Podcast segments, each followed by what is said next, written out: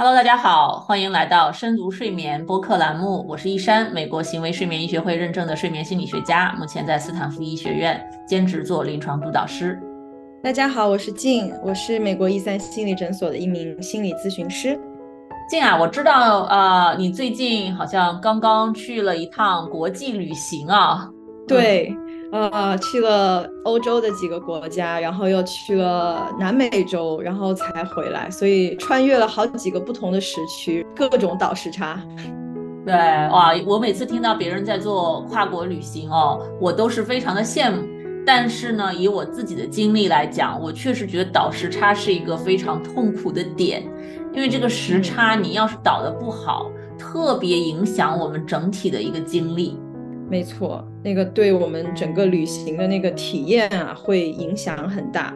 对对，所以今天呢，就想借这个机会跟大家一起来聊一聊倒时差啊，以及如何科学的去面对时差这个问题。那在我们开始之前呢，还是先插播我们的小广告。感谢欧洲的睡眠耳机品牌 Quiet On 对我们节目的赞助。那如果你想要尝试这个睡眠耳机，有一个折扣链接，给我们所有的听众有一个九折优惠，我会把链接放在节目的下方。说起倒时差哈，我不是疫情前经常回国嘛，那么每次回国，诶，好像往国内走呢，早晨起得很早，我还挺开心的，觉得这个时差好倒。但是每次从中国回美国，哇，我都是要狂睡二十小时才能倒回来。跟年轻的时候还还容易，你就狂睡就行了。年纪再大一点，好像狂睡都不太好用，有时候精神要萎靡一段时间。我周围一些年纪比我还要大的朋友也有这种感觉，就好像随着身体的变化、年龄的增长和你从哪个国家飞到哪一个国家的方向不同。倒时差可以变成一个非常复杂的事情。没错，哎，之前我也因为我也是常常会回国，然后回美国，发现有和你一模一样的体验，就是回国倒时差比回美国要容易。开始的时候我还以为是我，比如说回国，因为各种吃喝玩乐、见朋友啊，然后心情比较好，所以呢时差就比较容易倒。那回美国要回到这个以前的生活状态，上班上学，所以呢时差就比较难。我之前一直以为是这个原因。后来慢慢才觉得说，哎，好像大家都有这样的情况。也许除了呃，我们就是跟心情相关，可能跟这个呃去的国家就是时间上的前后顺序也有一定的关系。对，而且我觉得不光是跟这个时区有关，可能跟我们这个飞机是什么时候飞，你是早晨飞晚上到，对吧？和你落地的时间等等，它都是有一定关系的。就是从科学的角度来讲。两个非常关键的影响我们整个生物钟和倒时差的因素，一个是光照，一个是饮食。通过更改光线或者饮食，或者一起更改，它其实是能够帮我们在一定程度上调整生物钟，呃，来应对这个时差的问题的。你讲的这个让我回想一下我这次去欧洲倒时差的经历，我觉得完全吻合。为什么是这样呢？因为，呃，我是我们家人里最后一个去欧洲的人，就是呃，我的 family member 他们会比我提前两周到，所以他们当时就告诉我说：“哎呀，去欧洲这个时差非常难倒，倒了很久都倒不过来。”然后我当时就觉得说：“嗯，我要想一想办法。”所以我做了两件事，一件呢就是在。呃，上飞机之前，我就在头天晚上，当然也要因为要准准备东西，我那天晚上就没有睡，所以我直接到飞机上的时候呢，就等于说，哎，我的生物钟我觉得非常的困。然后那个飞机是白天飞行，当时空姐就很细心的把那个灯是全部关上的，因为他想要帮助我们就是调试到欧洲的时间。然后我呢就正好戴着我的眼罩。所以一路上其实我有睡着几个小时，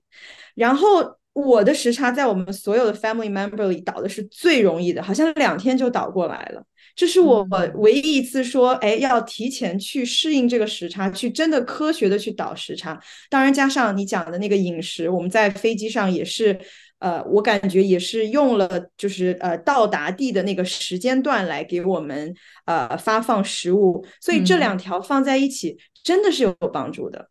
对，就是你其实在已经到达目的地之前，你已经在调整光线对你的刺激，对吧？对啊，就提前进入了到达地它当时的一个饮食和光线的模式。那么从飞机上。啊，虽然是白天飞行，但听起来飞机的光线调暗，你自己又戴着眼罩，所以你其实已经提前进入了当地的一个这种呃昼夜节律。嗯，那听起来还是蛮好的。就是确实倒时差是有一定的科学依据，只不过它实施起来是比较困难的，对吧？让大家。呃，吃东西要按特定的时间吃，你还要提前，可能上飞机你已经收拾行李很忙了，你还要提前去做一些这个呃光线饮食的调整。我觉得在实操方面可能是不容易的一件事情。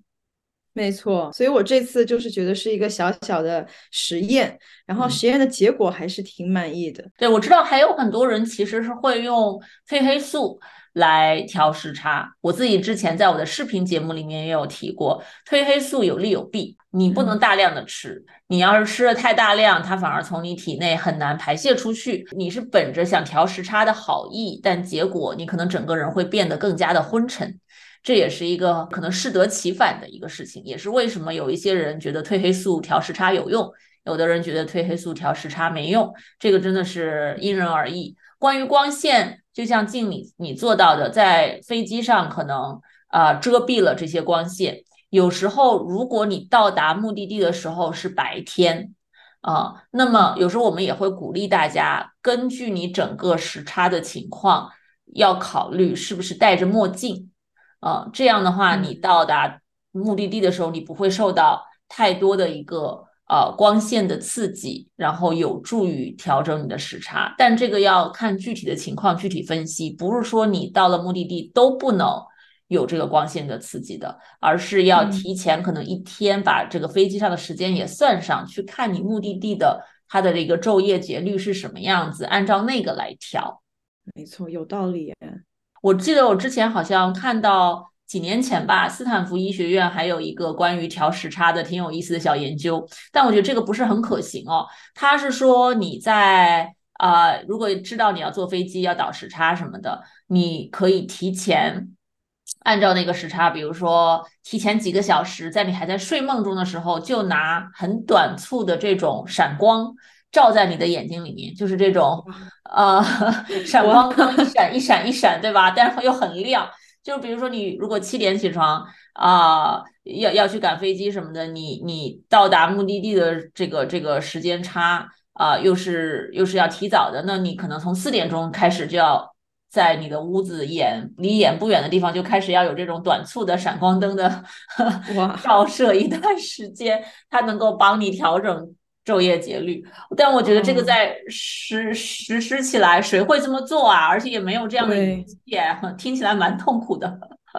是又痛苦，而且好像也没有人可以没有这样的对，没有仪器，没有这个条件去真的做这样一件事。嗯，但是这听上去背后的原理还是蛮科学的，还是光。对，就是你怎么去处理这个光，但具体很复杂。我们这里只是给大家做简单的科普。如果大家如果有非常具体的调时差的疑问的话呢，我还是建议大家去找呃专业的睡眠医生或者睡眠心理学家，帮你根据具体的你要坐什么样的飞机，要去什么样的地方，你现在的。地方的时差和对面的这个时区大概是什么样子，来做一个个人定制性的计划。所以，我们刚才讲了很多都是光线啊。另外一个很重要的就是饮食，因为其实。呃，我们除了整个大脑通过眼球对光的感知，大脑里面有一个生物钟的控制中枢之外，其实我们的皮肤每一个细胞里面都有一个小型的这种周边生物钟系统，就是我们有一个中枢生物钟系统，我们其实还有一些周边生物钟系统，基本上每个细胞里面都带了一个小生物钟的感觉，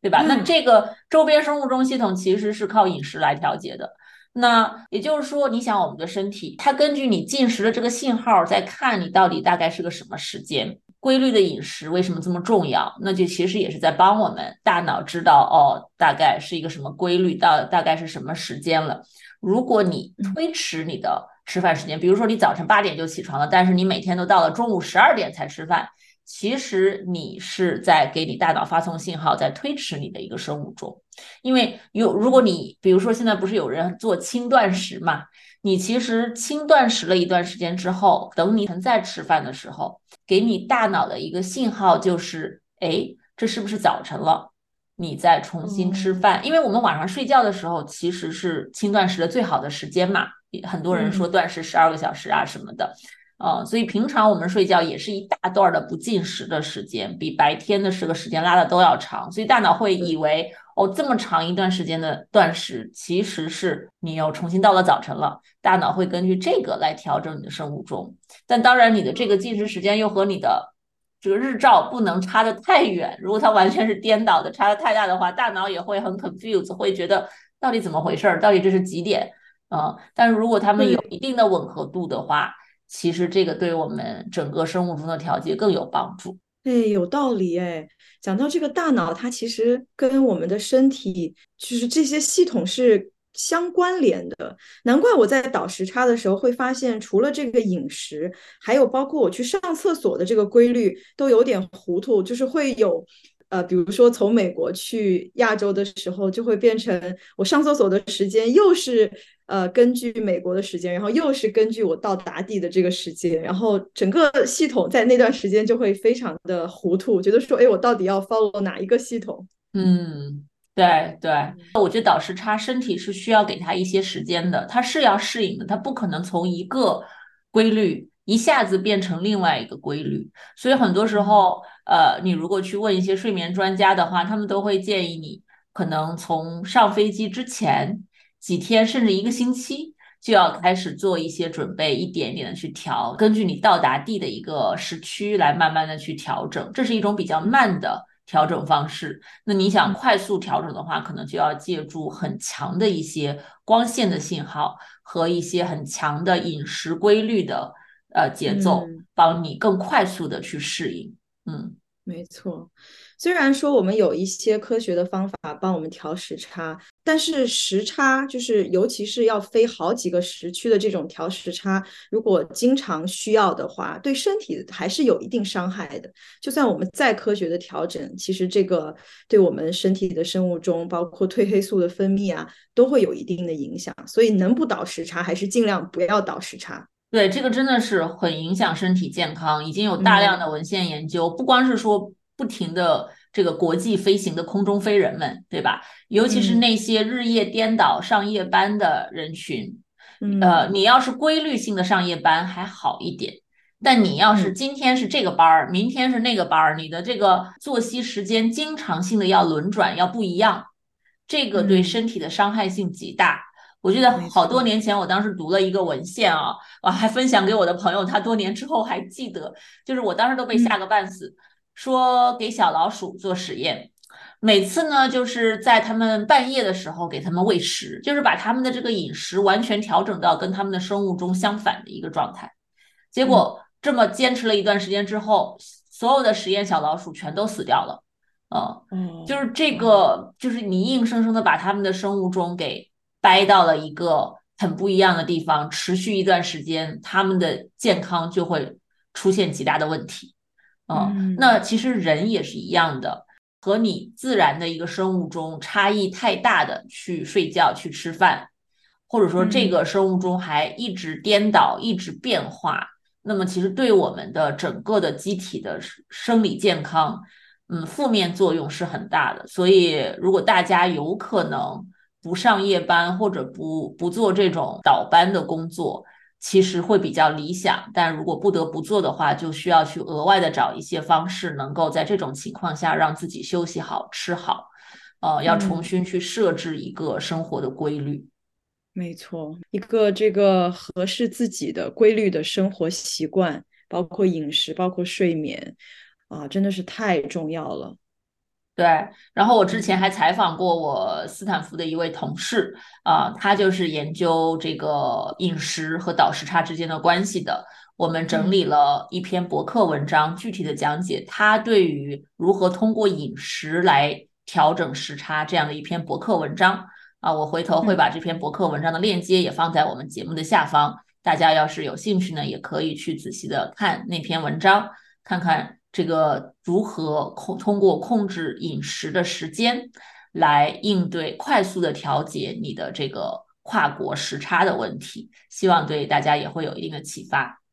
嗯，那我们今天对于时差的分享就到这里。如果你有任何在你旅行的时候倒时差的一些小故事，和小体验想要跟我们分享呢，也欢迎在节目下方直接留言告诉我们。如果你喜欢我们的播客节目呢，也欢迎在苹果播客里面呢为我们点赞啊，给我们留下评价，这些都能够帮助更多的人找到我们的播客栏目，听到我们的播客栏目。如果你有失眠的困扰呢，也欢迎选购我的线上失眠课程，疗程为四个星期，每周呢我都提供线上的答疑。治愈率呢高达百分之九十以上，你可以去这个网址查看更多的详情，mindbodygarden 点 com 斜杠失眠。同时呢，也欢迎啊订阅我们一三心理诊所的邮件科普杂志，下载免费的电子书。每个月呢，我们都会送出关于睡眠的小干货、小知识和小建议。